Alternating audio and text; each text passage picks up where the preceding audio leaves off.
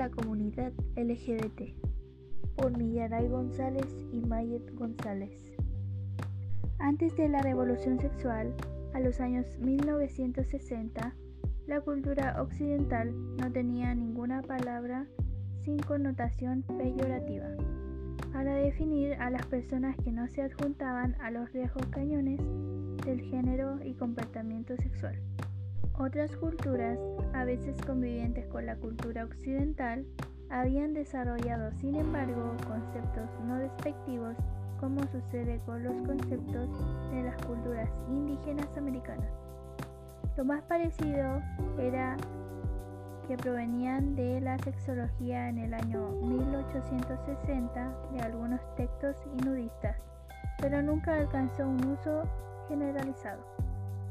A partir de la segunda mitad del siglo XIX aparecen en Occidente términos médicos como homosexual y bisexual, y en la primera mitad del siglo XX aparece la palabra lesbiana.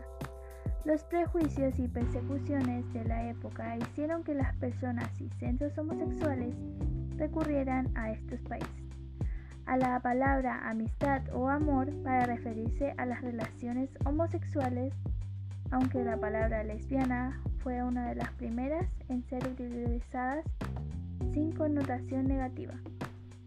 En la Alemania de la década 1920, en el libro Berlines Bildche Rauner, Las mujeres lésbicas de Berlín, de Ruth Margaret Rolling, publicado en 1928, con el que popularizó a Berlín como el centro de la cultura lésbica europea.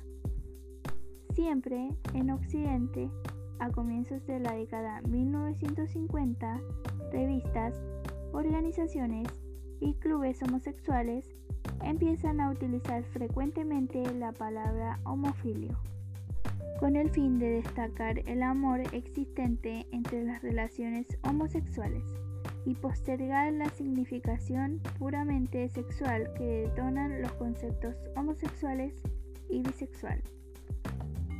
La palabra homofilio y sus equivalentes idiomáticos fue muy utilizada con un sentido positivo en los varios países europeos, Alemania, Bélgica, España, Francia, Holanda, Inglaterra y Suecia.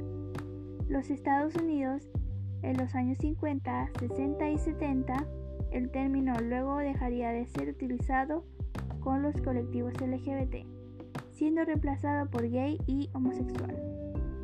Por entonces, la palabra gay comenzó a ser cada vez más usada en Estados Unidos para autoidentificarse, mientras que en los países de que habla hispana la primera organización surgió a comienzos de la década 1970, utilizando la palabra homosexual y lesbiana para definirse. La agrupación de varones homosexuales y lesbianas en un conjunto mayor no fue del agrado de toda la comunidad lésbica. La organización estadounidense Downheart of Abilities se fracturó en 1970 por tensiones internas debido a la dirección en la que debían centrarse. El feminismo a los derechos homosexuales o algo similar sucedió en Argentina, aunque dentro del Frente de Liberación Homosexual actuó como un grupo lésbico. El mismo quedó relativamente marginado y a la mayoría parte del movimiento lésbico actuó dentro de la organización feministas. Las feministas lésbicas tomaron como prioridad la igualdad de género, percibiendo como patriarcales la diferencia de roles entre hombres y mujeres evitaban los roles de género que habían sido dominantes en los bares para lesbianas y se apartaron de los varones homosexuales, que percibían como chauvinistas. Muchas de ellas rehusaron trabajar con los hombres gays o luchar por su causa. En cambio, las lesbianas, que tenían una visión más esencialista, opinaban que habían nacido homosexuales y que habían empleado el término lesbiana hasta entonces descriptivo para definir a las de su orientación sexual, generalmente consideraban que las opiniones separatistas y coléricas de las feministas lésbicas eran perjudiciales para la causa de los derechos de los homosexuales. Las identidades trans que tuvieron una las identidades trans que tuvieron su temprana definición en las nociones de travesti, machonas, trans queens. Estuvieron inicialmente incluidas en la denominación genérica de homosexuales.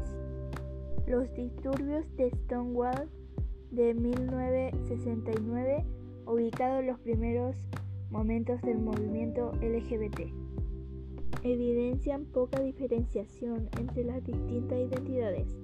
Desde que mediados de la década de los 70 comenzaron a ganar autonomía en la aparición del término transgender, en inglés transgénero, en español. Entre finales de la década de 1970 y principios de la década de 1980 hubo un cambio de percepción. Algunos gays y lesbianas se volvieron menos tolerantes con las personas bisexuales o transexuales. Muchos creían que los transexuales actuaban según los estereotipos del género y que los bisexuales eran solo homosexuales que tenían miedo de salir del armario y asumir su identidad. En la década de 1990 comienza a utilizarse en Argentina la palabra trans, difundiéndose a toda América Latina a través de Red Lactras. Dentro de la dicha identidad genética se le incluye varias identidades reconocidas como travestis, transexuales y transgénero, femeninas y masculinos. Los cuatro grupos que se conforman con el término LGTB tuvieron dificultades a la hora de desarrollar su propia identidad y sus relaciones con los otros miembros del grupo colectivo y en ocasiones excluyéndolos. Estas dificultades siguen vigentes hoy día. En los años 90 los cuatro colectivos comenzaron a percibirse como los componentes de un mismo movimiento, en la igualdad valorativa. En igualdad valorativa, pero respetuosos de la autonomía y especificidad de cada uno.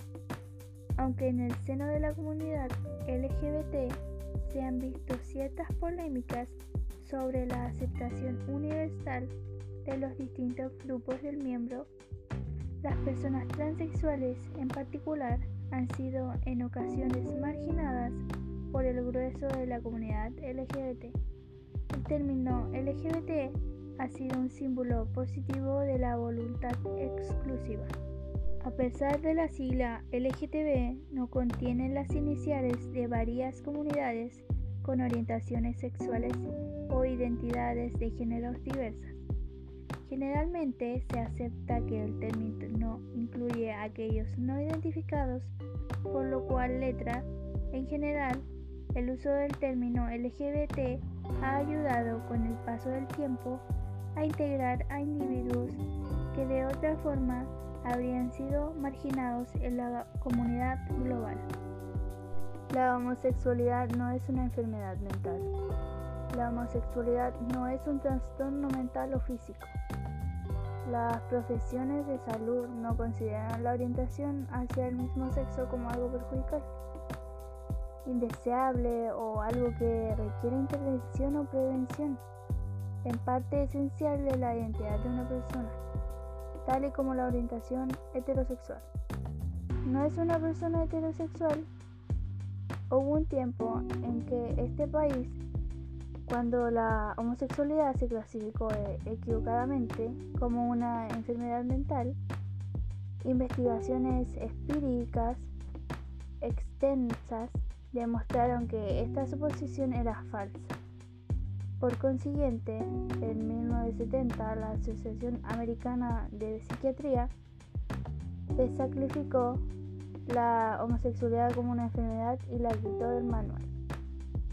Em, todas las organizaciones profesionales de la salud son más importantes, incluida la Asociación Americana de Psiquiatría.